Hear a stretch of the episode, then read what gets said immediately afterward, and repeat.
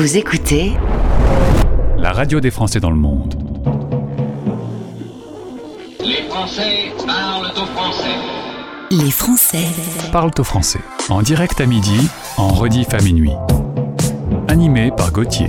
Bonjour, bonjour à toutes et bonjour à tous. Très content de vous retrouver. Mon prénom c'est Gauthier et voici votre émission en direct sur toute la planète en même temps.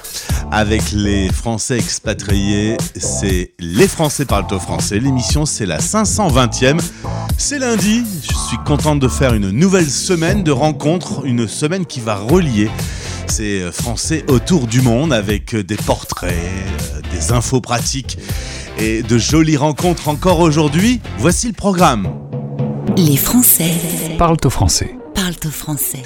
Dans 10 minutes, petites explications du virologue basé à Boston, Eric, qui va nous parler du variant XBB.1.5, joli nom, qui relance une nouvelle vague de contamination, notamment en Chine et aux USA. Dans 25 minutes, on vous parle de l'association Français dans le monde.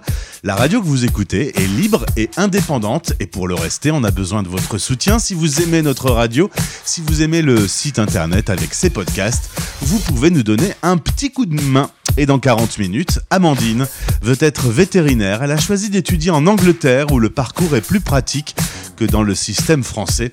On retrouve ce rendez-vous en partenariat avec Studi Expérience. Écoutez notre pépite.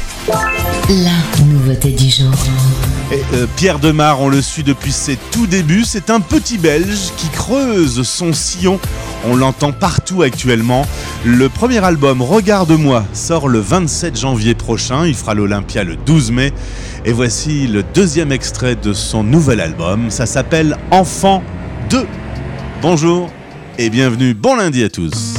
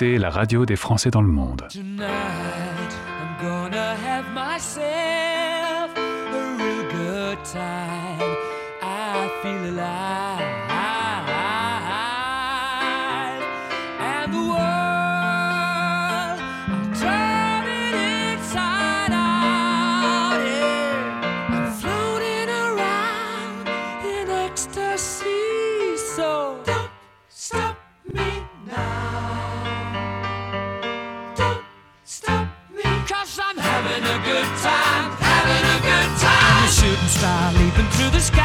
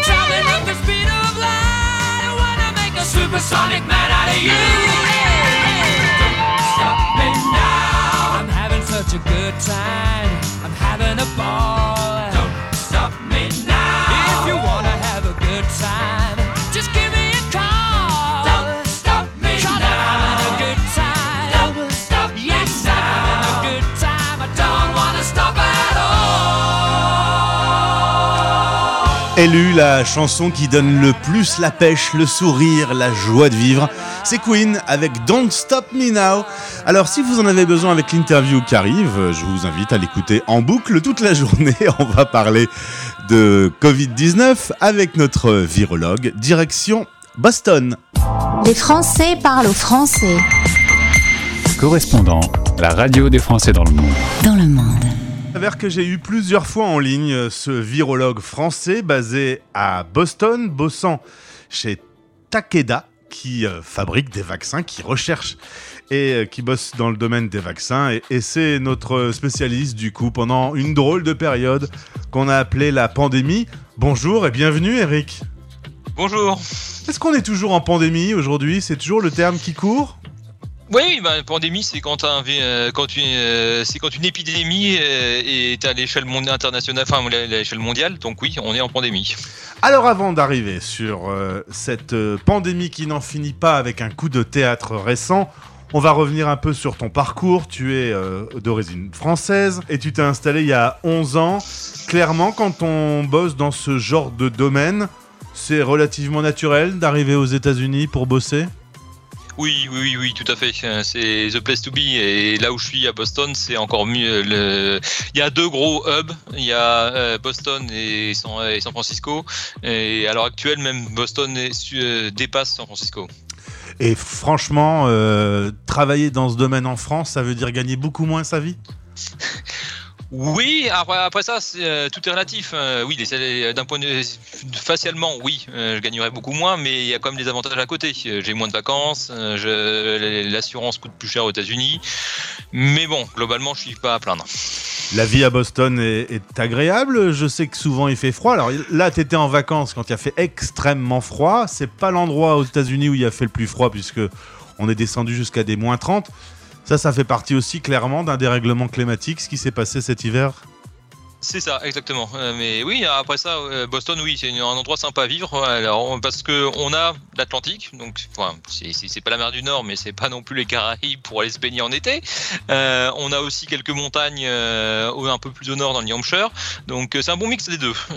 Et on a des vraies saisons. On, a des hivers où il fait froid, voire des fois bien froid, vu que ça peut descendre jusqu'à moins 10. Et l'été, ça va monter jusqu'à 30. Femme et enfant aux États-Unis depuis euh, 11 ans, tes enfants sont américains. Euh, techniquement, oui, pour mon fils, euh, pas encore pour ma fille, vu qu'on est tous les, on est encore sous le processus de, de- on est encore sous carte verte, pas encore citoyen américain, mais quasiment oui, ils sont plus, euh, ils ont plus la mentalité américaine que la mentalité française. Et quand ils viennent en France, euh, ils nous trouvent chelous, euh, les mangeurs de grenouilles? Non, bah on parle, ma femme est française aussi, donc on parle français à la maison, donc euh, on impose ça aux enfants, des fois ça râle, euh, mais c'est français obligatoire à la maison. D'accord, ils te répondent en anglais? Non, euh, ils jouent en anglais entre eux, En- Entre eux, euh, ils parlent en anglais. ouais. c'est ça. Euh, T'es pas vraiment venu en France euh, cet hiver, mais euh, t'as quand même posé les pieds sur le territoire français puisque t'étais euh, en Guadeloupe pour les vacances de fin d'année. Et oui, c'est ça, le- un petit retour à la mère patrie. Comment on, voit la France euh, évoluer quand on y est loin depuis 11 ans? Est-ce qu'on a envie d'écrire, euh, comme Paul Naref, une lettre à la France?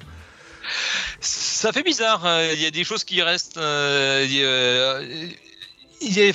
clairement, toute personne qui a quitté la France, c'est qu'il y a une raison sous-jacente là-dessous. C'est assez pour, eux, c'est avantages, c'est inconvénients.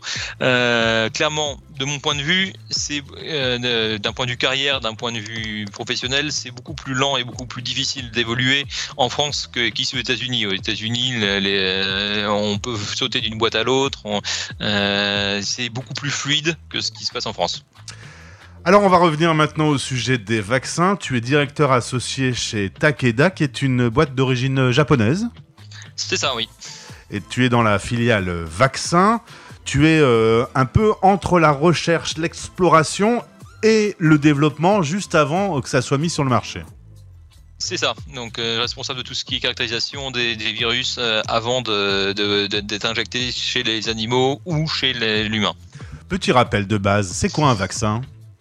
Un vaccin, c'est une, euh, c'est une, une entité qu'on injecte chez quelqu'un pour euh, qu'il génère une immunité, c'est-à-dire une protection contre un pathogène.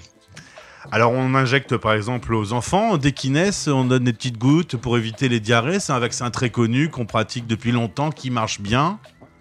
Oui, tout à fait. Rotavax, ça, c'est pour éviter, euh, pour éviter justement les diarrhées chez, les enfants. euh, ça euh, stimule la génération d'anticorps qui évite le rotavirus, pour pas le citer, qui est le virus responsable de ces diarrhées et qui peut être dangereux pour les nourrissons.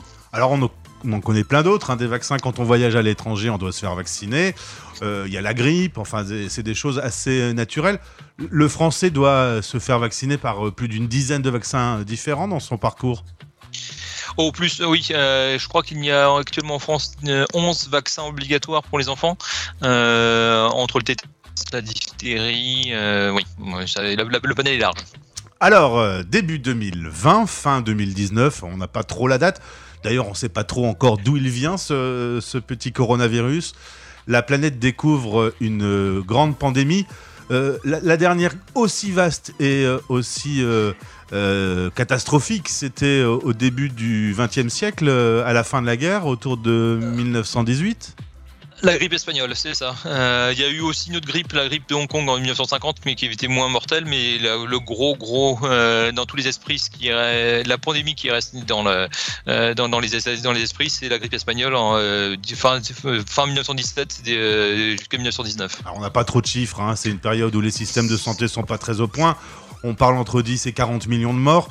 C'était c'était un, un espèce d'équivalent de Covid-19 C'était une grippe, euh, c'était la grippe. Euh, ce qui, en fait, c'est le problème actuellement, c'est que la grippe se superpose au coronavirus. Euh, mais dans les deux cas, c'est des virus respiratoires qui se transmettent par les, gouttelettes qu'on relargue, en respirant, et c'est pour ça que ça, marche bien. C'est c'est pas forcément le plus mortel. Euh, Ebola, pour euh, par exemple, est un virus qui est beaucoup plus mortel en soi, mais euh, dont la transmission est beaucoup plus compliquée. C'est contact 100 à 100. Par conséquent, on va pas s'amuser à, à moins d'être à se faire des, des, des packs de sang d'une personne à l'autre. Il y a moins de transmission d'homme à homme. Le, le fait que ça se passe par voie orale, c'est beaucoup plus simple. Est-ce que je dis une bêtise si le sida, on le classe aussi dans une pandémie? C'est une pandémie aussi, tout à fait. Donc, sida qui, qui va se généraliser dans les années 80 et sur lequel, il faut le rappeler, à cette date, nous n'avons pas de vaccin. Tout à fait, exactement. C'est un- une cible très compliquée. Euh, il, y a, un mélange de, plusieurs choses. Euh, il y a aussi clairement un, mo- un momentum pour les boîtes pharmaceutiques qui est, euh, est tombé. Euh, maintenant qu'il y a une trithérapie, c'est il y a des thérapies qui permettent de rendre les personnes non infec- infectées non infectieuses désormais. C'est pas idéal, euh, mais c'est c'est le mieux qu'on ait trouvé jusqu'à maintenant, euh, mais c'est clairement c'est aussi, alors c'est euh, c'est triste à dire, c'est aussi euh, le type de virus sur lequel les gens travaillent parce qu'ils sont sponsorisés par les par les Bill Gates Foundation ou par les ou, ou par les gouvernements. Parce qu'il n'y a pas forcément euh, un vaccin, c'est pas forcément là-dessus que les, les boîtes pharmaceutiques vont se faire le- une marche. l'argent. euh, Voilà. Donc aujourd'hui, on, peut euh, avoir le sida, ne plus être malade et ne plus mourir. Donc peut-être qu'il y a moins de pression à trouver une solution euh, de vaccin? Il y a aussi ça.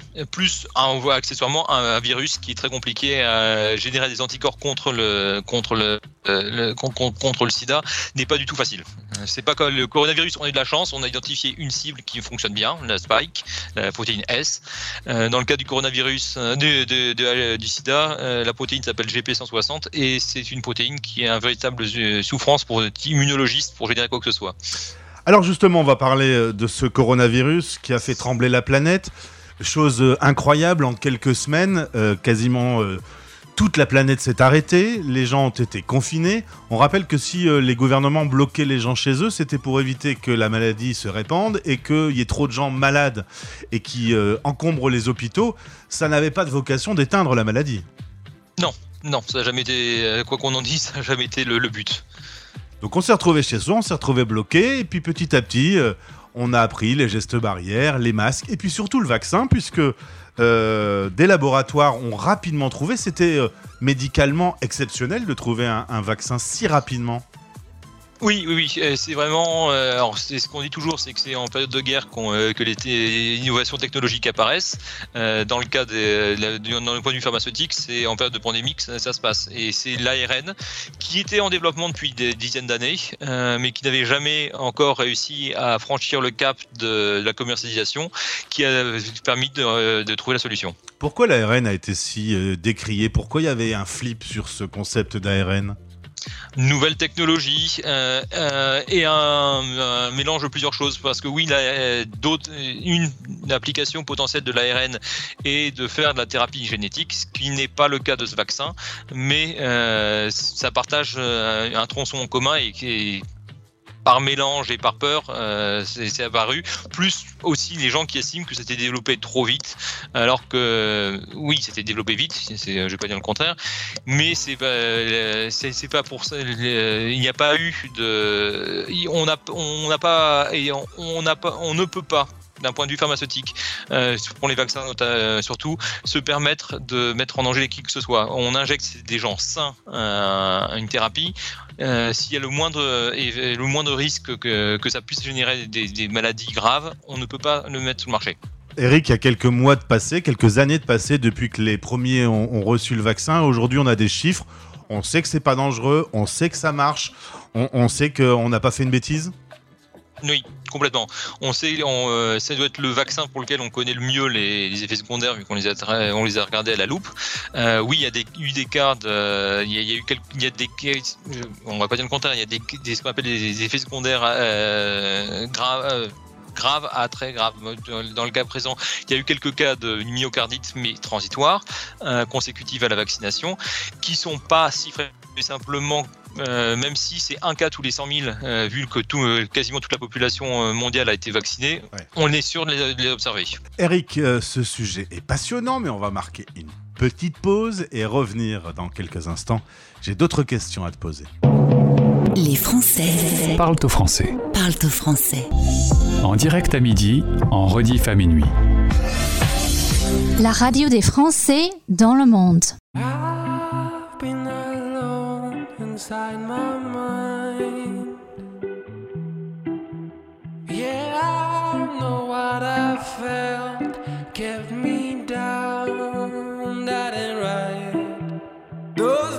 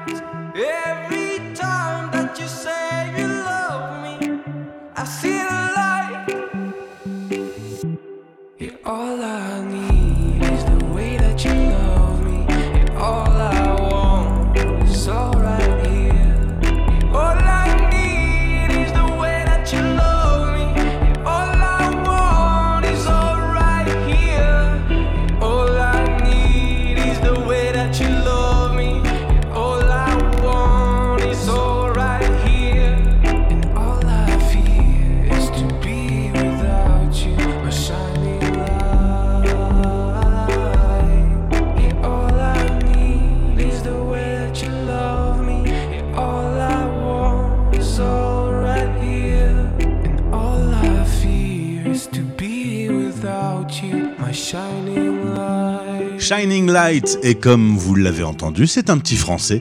Il s'appelle Aimé Simone. Allez hop, on repart à Boston. Les Français parlent aux Français. Correspondant, la radio des Français dans le monde. Dans le monde. Sur la radio des Français dans le monde, nous sommes avec Eric Crampon depuis Boston. Il est virologue et on fait ensemble le point sur cette pandémie qui n'a pas dit son dernier mot. Alors on a tous été euh, vaccinés, on a tous commencé à revivre normalement euh, ces derniers mois. Les Chinois aussi ont été vaccinés, mais par un vaccin chinois qui n'était pas sur une base ARN et qui n'avait pas une efficacité très très forte. C'est ça, et beaucoup moins efficace, et par conséquent qui protège beaucoup moins. Résultat, euh, ils ont pratiqué euh, une méthode hein, qui a été testée dans plusieurs autres régions du monde, le zéro Covid, c'est-à-dire que pour éviter que les gens soient malades, c'était le principe qu'on évoquait tout à l'heure, on confinait, sauf que ben il faut bien vivre, il faut bien travailler, il faut bien fabriquer les puces des, i- des, des iPhones. Des iPhones Euh, résultat, la Chine a changé brusquement euh, sa stratégie euh, il y a quelques semaines. Et les dégâts sont incroyables. On parle de dizaines de milliers de gens malades en Chine aujourd'hui. C'est pas très opaque, c'est plutôt opaque. C'est pas très très facile d'avoir des, des chiffres et des données. Ils parlent d'un mort par jour, ce qui paraît euh, absurde en termes médicaux. Euh, ce qui est sûr, c'est que le changement de politique a, a posé un vrai problème et pose un problème. Toi, tu es virologue, tu constates, tu le savais, tu, tu m'en as parlé assez rapidement, tu savais qu'en lâchant les brides, euh, ça allait être euh, compliqué. ça va reflamber. Et à moins qu'on ait une population euh, suffisamment protégée pour éviter que, et, que ce genre de choses arrive, si, si les, le fait qu'on qu'on lâche la bride, forcément, il y aura plus de, il y aura une remultiplication des cas, il y aura nécessairement émergence de, de nouveaux variants. Et ces variants, on ne sait pas ce qu'ils sont, euh, ils, peuvent être plus ou moins dangereux. Pour l'instant, on touche du, bois, ils sont pas plus dangereux, euh, donc euh, ça passe. Mais surtout, si les gens fragiles ne sont pas protégés, ils vont développer la maladie et avoir des formes graves qui vont, qui peuvent amener jusqu'à la mort. Alors, deux petits problèmes. Le premier, c'est qu'on a été vaccinés tous très rapidement et un peu partout sur la planète, mais c'était il y a un petit temps, et donc l'organisme petit à petit euh, perd cette défense immunitaire, et ce XBB.1.5, très joli nom, hein, un variant de Omicron, pourrait, on ne sait pas la date d'aujourd'hui, résister à ce vaccin? Oui, c'est ça. Euh, après ça, l'avantage, c'est que euh, on est quand même, on, alors, il est résistant à ce vaccin au sens où le vaccin protège moins. Euh, il protège quand même, il protégera quand même à, à minima. euh, il faut, et, ça- et surtout, la force du vaccin n'est pas forcément d'empêcher l'infection et empêcher les transmissions, mais de la diminuer. Alors, euh, les titres que je vois sur Google quand je tape euh, XBB1.5, c'est pas très bon, notamment aux États-Unis, où ce variant s'est propagé à toute vitesse. Oui. À de la f- période de Noël, ce que, je disais, c'est qu'on a vu plein de, j'ai pas mal de collègues ou d'amis qui se sont chopés pe- pendant le break le, virus. Euh, en plus, les périodes de, de l'hiver, euh, il fait froid, ça, ça crée un stress sur les poumons et sur les bronches, donc forcément, ça favorise les infections. Alors, c'est quoi la suite de l'histoire? Une possible nouvelle vague internationale de gens contaminés? Oui, c'est ce qui va se passer. Après ça, est-ce que la- par contre la grosse différence, c'est qu'on a une immunité euh, préexistante, soit par le vaccin, soit par les infections antérieures. Donc normalement, progressivement, euh, le virus sera moins. euh, on ne se retrouvera pas dans le, cas où on était il y a début 2020, où on avait les hôpitaux qui étaient saturés parce que tout le monde était infecté d'un coup. Il y aura toujours des cas d'infection, il y aura toujours des gens hospitalisés pour cause de Covid, parce que ils sont plus fragiles, ils sont plus sensibles pour, euh, pour X raisons, mais on n'aura plus nécessairement euh, autant de cas euh, graves que ce qu'on avait eu au début de la pandémie. Ce qui fait aussi ce qui avait provoqué la, gravité initiale, c'est que c'était un nouveau virus que personne n'avait rencontré, donc forcément on se le chopait et on était beaucoup plus sensible à faire une forme grave. Avec une immunité préexistante, on peut encore le choper, on a plus de chances de faire une forme as- asymptomatique. Alors, l'OMS est quand même là pour euh, euh, organiser un peu les, euh, différents pays. Clairement, ça n'a pas marché. Chacun a fait comme il voulait. Et aujourd'hui, euh, on se retrouve dans une situation où euh, on pourra quasiment rien faire. Il est trop tard déjà. Oui, ben, de toute façon, c'est, euh, je pense qu'on avait discuté au début de la pandémie. À un moment, ça deviendra comme la grippe, ça deviendra comme, ça sera un, vir- un- un- un virus saisonnier qui, euh, en hiver, sera dans l'hémisphère nord et en été sera dans l'hémisphère sud. On, ne pourra jamais éradiquer le, coronavirus. C'est, c'est- une aberration, c'est pas possible. Tout ce qu'on peut faire, c'est éviter qu'il y ait, euh, y ait des formes trop graves qui apparaissent euh, par infection. Donc la suite, eh ben, on va la découvrir, euh, mais une possible série de nouveaux malades euh, qui seront sans doute euh, pas très malades, mais euh, qui va reprovoquer une peut-être une petite panique au sein des gouvernements avec des ressorties de contraintes. C'est ça. Euh, après ça, euh, ça va être comme la grippe, c'est-à-dire qu'on sait que sur la population mondiale, il y aura X% qui vont l'avoir, euh, qui vont faire développer une forme grave. Mais le problème, c'est que ça vient en plus de ce qui arrivait déjà avec les bronchiolites et avec la grippe.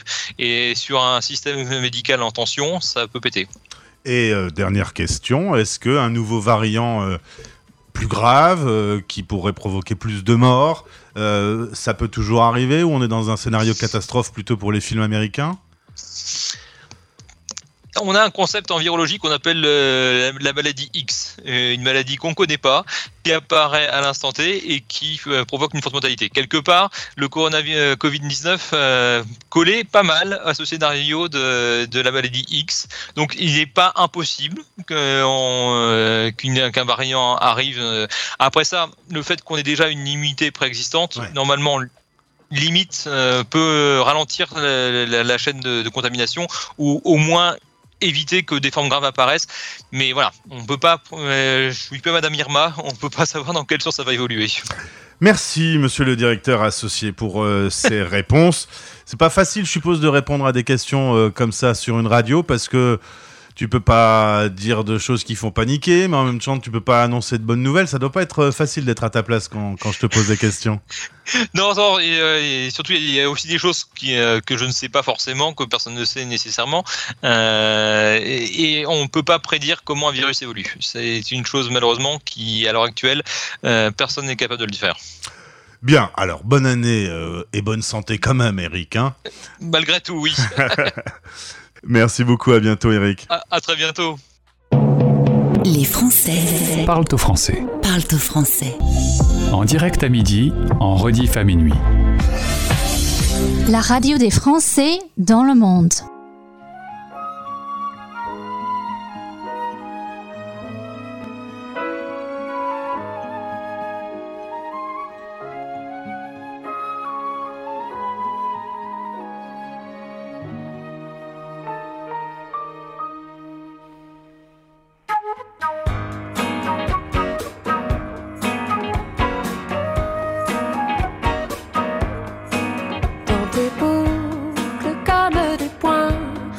D'interrogation qui dansent sous ma main. Je m'en mêle, je m'accroche à toi, tu m'ensorcelles et tu t'en vas. Tu te fais la belle, tu es le plus beau. Je ne sais pas ce que tu veux de moi. Je me jette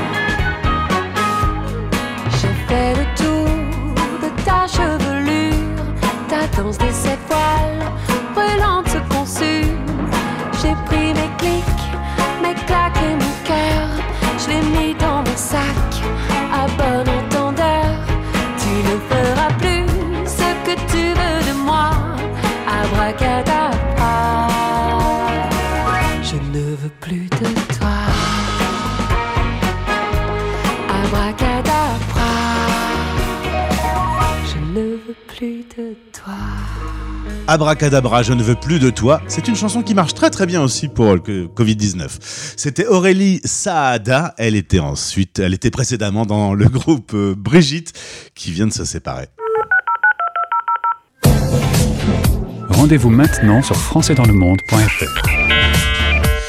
Oui, l'animation du lundi, c'est une animation du lundi. hein. C'est une animation post-week-end. Et donc, les mots ont un peu plus de mal à venir dans ma bouche. Nous sommes dans l'émission 520, 520 midi que l'on passe ensemble à la rencontre de Français expatriés dans le monde. Euh, 1800 interviews réalisées euh, avec vous, avec des experts, avec euh, des correspondants sur toute la planète. Des interviews que vous pouvez retrouver sur le site français dans le monde.fr. C'est depuis ce site-là, vous pouvez également nous aider, nous soutenir, aider l'association Français dans le monde, une association libre et indépendante. Nous sommes un média complètement indépendant, rattaché à aucun groupe de presse. Et c'est vous qui pouvez nous aider à rester dans cette situation de totale liberté en soutenant l'association. On vous invite pour 2 euros par mois à aider l'association. Ça se passe donc sur françaisdanslemonde.fr. D'avance, merci. Si vous aimez notre programme, vous pouvez en parler autour de vous et donc faire un petit don sur le site de la radio. Repart aux musiques. Dans quelques instants, on va parler vétérinaire. Ce sera un peu plus léger comme sujet. On va retrouver Amandine en Angleterre. Mais tout de suite, on aime se replonger dans des morceaux un peu oubliés des années 80. Voici Ivan avec Photonovela.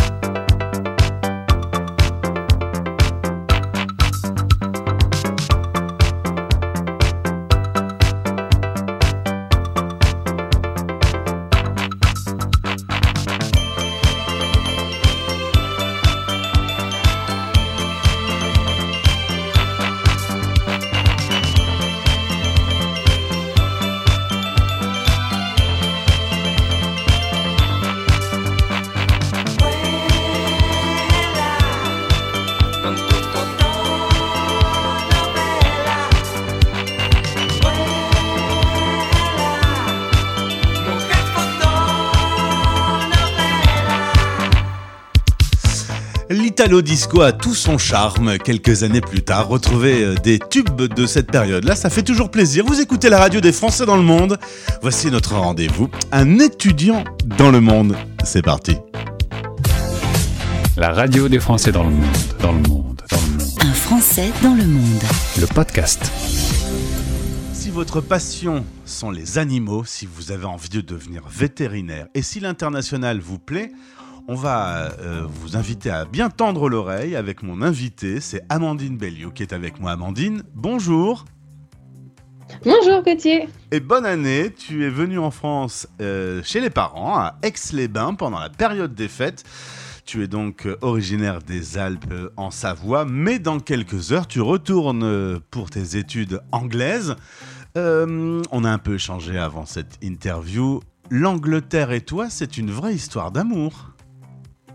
Bah oui, ça fait maintenant euh, presque 4 ans que je suis en Angleterre. J'ai d'abord réalisé un, un bachelor de 3 ans en biovétérinaire sciences à Hartbury. Et maintenant, j'effectue euh, ma licence, mon master euh, au Pays de Galles. Alors il faut que tu m'aides sur le nom de la ville où tu te trouves au Pays de Galles. Je n'y arriverai jamais. A-B-E-R-Y-S-T-W-Y-T-H. Alors, ça s'appelle euh, Aberystwyth. Donc, c'est une petite ville qui est au bord de la mer au Pays de Galles. Et il y, a un- campus qui est, euh, qui est énorme avec beaucoup de. Il propose énormément euh, de diversité pour les études, que ça soit de la littérature, de la science, du sport et de l'agriculture. Alors il s'avère que toi, à 17 ans, tu as passé ton bac. Et là, tu vas voir euh, papa, maman, qui sont deux bons savoyards. Et tu leur dis, euh, je veux faire vétérinaire et je vais partir en Angleterre. Exactement, c'est ça. C'est vrai que je me sentais pas d'intégrer euh, une prépa de deux ans en France. Parce que c'est vrai qu'on sait que les études prépa, la BSC-PST, c'est quand même très intense, beaucoup de travail, très théorique et je, je me voyais pas dans, dans cette filière, donc je suis partie en Angleterre. Du coup, puisque nous sommes en partenariat avec Studi Experience, qui est un site qui va aider justement les étudiants à, vivre l'international, eh bien, tu es allé sur le site et tu as été euh, guidé, aidé pour euh, remplir ton dossier UCAS. Aide-moi un peu. Exactement. Bah, euh, c'est vrai que faire des études à l'étranger, c'est pas souvent évident. Les formalités, déjà Parcoursup en France, on s'y perd un peu, donc à l'étranger, c'est encore plus difficile. Donc c'est vrai que j'ai contacté euh, Study Experience au cours de mon année terminale. Et euh, Marc m'a aidé à voilà, monter mon dossier UCAS euh, qui correspond à Parcoursup en France. Et j'ai été prise à l'université de Hartbury pour effectuer ma licence, qui a aussi été trouvée par Marc. Donc j'ai fait une licence de biovétérinaire sciences. Alors, il faut dire que primaire et collège, tes parents t'avaient déjà placé dans une école bilingue. Je me suis un peu questionné de savoir pourquoi euh, tes parents t'envoient dans une école bilingue. Je demandais si papa ou maman étaient euh, eux-mêmes euh, des, Anglais. Mais non, pas du tout. C'était une envie de plonger dans, cette langue utile dans le monde. Oui, exactement. C'est vrai que mes parents, ils ont toujours pensé que l'anglais, bah, c'était quand même très important aujourd'hui, que ça soit pour voyager ou même travailler après. Donc j'ai fait plusieurs années dans une école bilingue en France qui s'appelle euh, Ombrosa. Et c'est vrai que je suis arrivée avec, on va dire, un, un bon niveau d'anglais pour pouvoir attaquer mes études après. Résultat, à 17 ans, tu es euh, logé dans le campus euh, euh, pour tes études. Ça t'a directement plu. Tout de suite, tu t'es trouvé des repères? Parce que je suppose qu'à 17 ans, débarquer euh, jeune fille euh, de, l'autre côté de l'Europe, euh, quitter sa Savoie natale, ça doit quand même être un petit choc. Oui, c'est vrai que c'était très, très différent. Euh, en fait, Hartbury, euh, ils ont un avantage, c'est qu'ils ont fait une pré-rentrée qui était donc trois jours avant euh, la rentrée classique pour tous les étudiants qui venaient euh, de l'étranger. Donc ça a permis déjà d'être avec d'autres personnes qui vivent, on va dire, un peu la même expérience que nous et de trouver un peu ses marques, ses repères, que ce soit sur le campus ou dans la ville, avant de vraiment attaquer cette licence. Alors du coup, euh, tu découvres les différences culturelles. Ce qui te choque un peu au début, c'est l'heure des repas. Ah oui, alors c'est vrai que quand ils étaient là, euh, un cours se finissait, je me souviens, une fois à 6 heures, c'était, on était en labo, et tout le monde se plaignait parce que ça finissait trop tard et qu'ils allaient louper euh, leur dîner, parce que c'est vrai qu'en Angleterre, ils mangent quand même très tôt. C'est vrai que moi, j'étais là, bah non, moi, moi c'est le goûter à 5 heures normalement, c'est pas vraiment le dîner. Donc ouais, ça m'a fait bizarre le premier jour. Et aujourd'hui, tu es une spécialiste du tea time. Ah, je prends quand même mes repas un peu plus tard, mais euh, que maintenant je cuisine moi-même euh, dans mon appartement, j'ai gardé quand même euh, mes racines françaises, on va dire. Alors il faut dire que bah, ça fait quand même quelques années que tu es maintenant euh, là-bas sur place. T'aimes beaucoup ces études parce que tu me disais c'est euh, beaucoup plus pratique qu'en France, qui a une version plus théorique de ces études de vétérinaire. En l'occurrence, dans le campus où tu te trouves, une dizaine d'espèces de serpents, des araignées, des iguanes, des mammifères, de magnifiques écuries.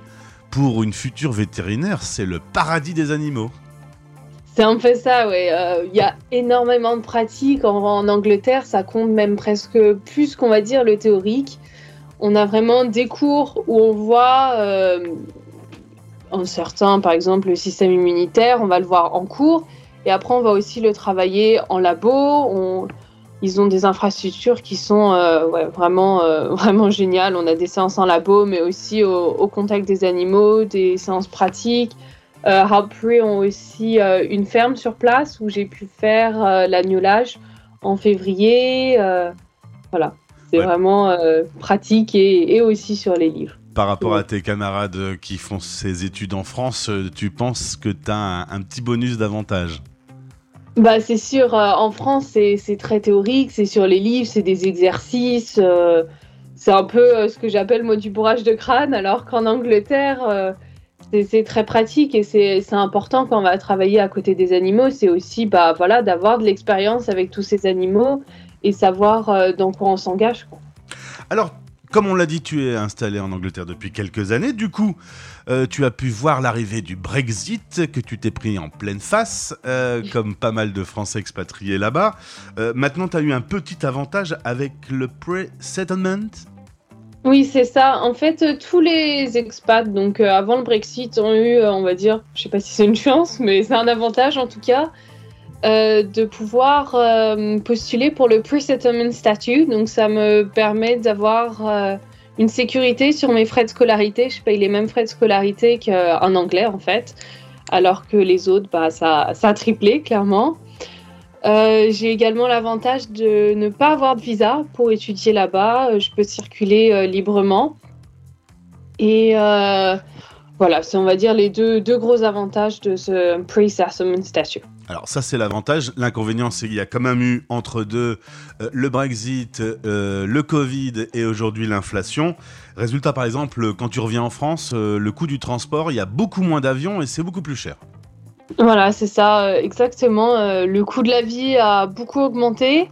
C'est déjà très cher en, Angleterre, mais c'est vrai que là, depuis, depuis le Brexit, ça a quand même beaucoup augmenté. Je le vois tous les jours. Quand je fais mes courses, j'en ai à peu près maintenant pour 80 livres de courses par semaine, quoi. Alors qu'en France, je m'en sortirais peut-être avec, euh, je sais pas, 40, 50 euros euh, par semaine. Donc ça fait quand même euh, un coût énorme. Et pareil, les avions, euh, ils sont quand même beaucoup moins fréquents.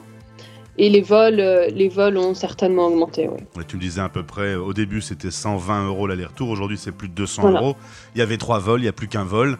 Donc ouais, c'est un Mm. peu moins facile. Tu, tu rentres combien de fois par an?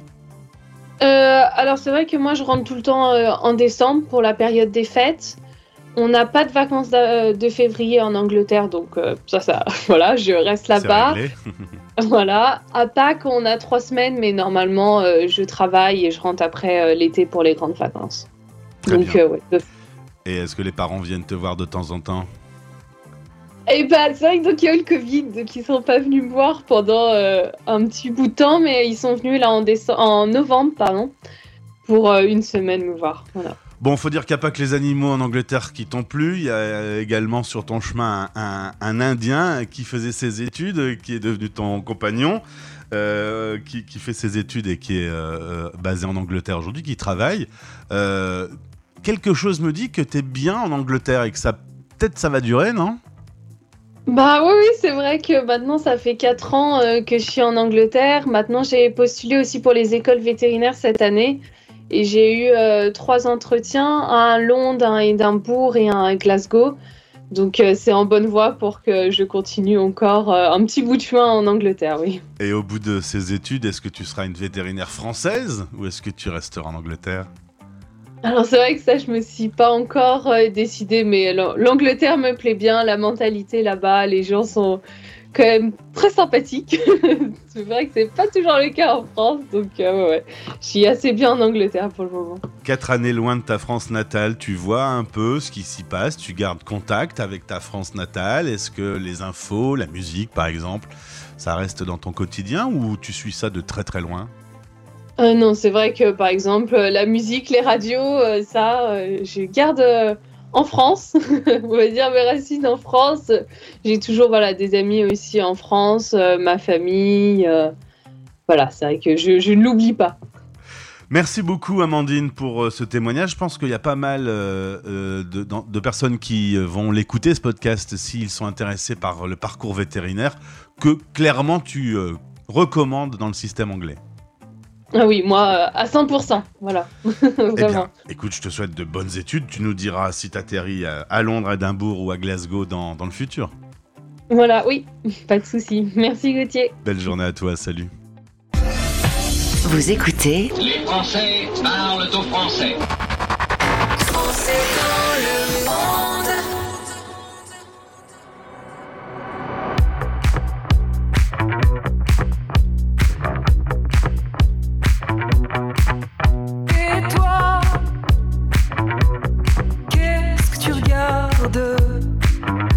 T'as jamais vu une femme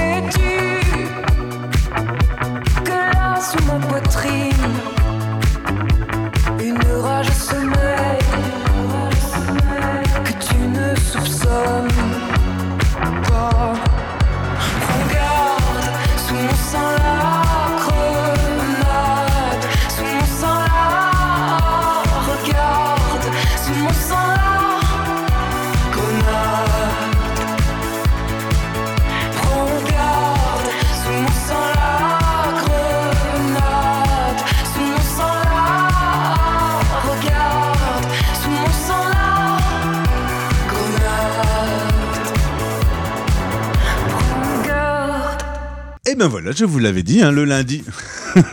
le lundi, euh, je suis beaucoup moins euh, efficient que les autres jours. J'avais complètement loupé la fin du morceau. Merci d'avoir été avec nous. C'est déjà la fin de cette 520e émission en direct. Les Français parlent au français. On terminait avec Clara Luciani et la Grenade. Demain, nouveau programme, nouvelle rencontre, nouvelle émission qui va vous relier. Merci d'avoir été avec nous. N'oubliez pas que cette émission, vous pouvez la retrouver en replay sur le site français dans le monde.fr dans quelques instants. Et puis, euh, dans quelques minutes, les infos et votre émission Cocorico Pop. D'ici là, je vous dis bisous. C'était Les Français Parle au français. parlent au français. Radio, replay et podcast. Rendez-vous maintenant sur françaisdanslemonde.fr.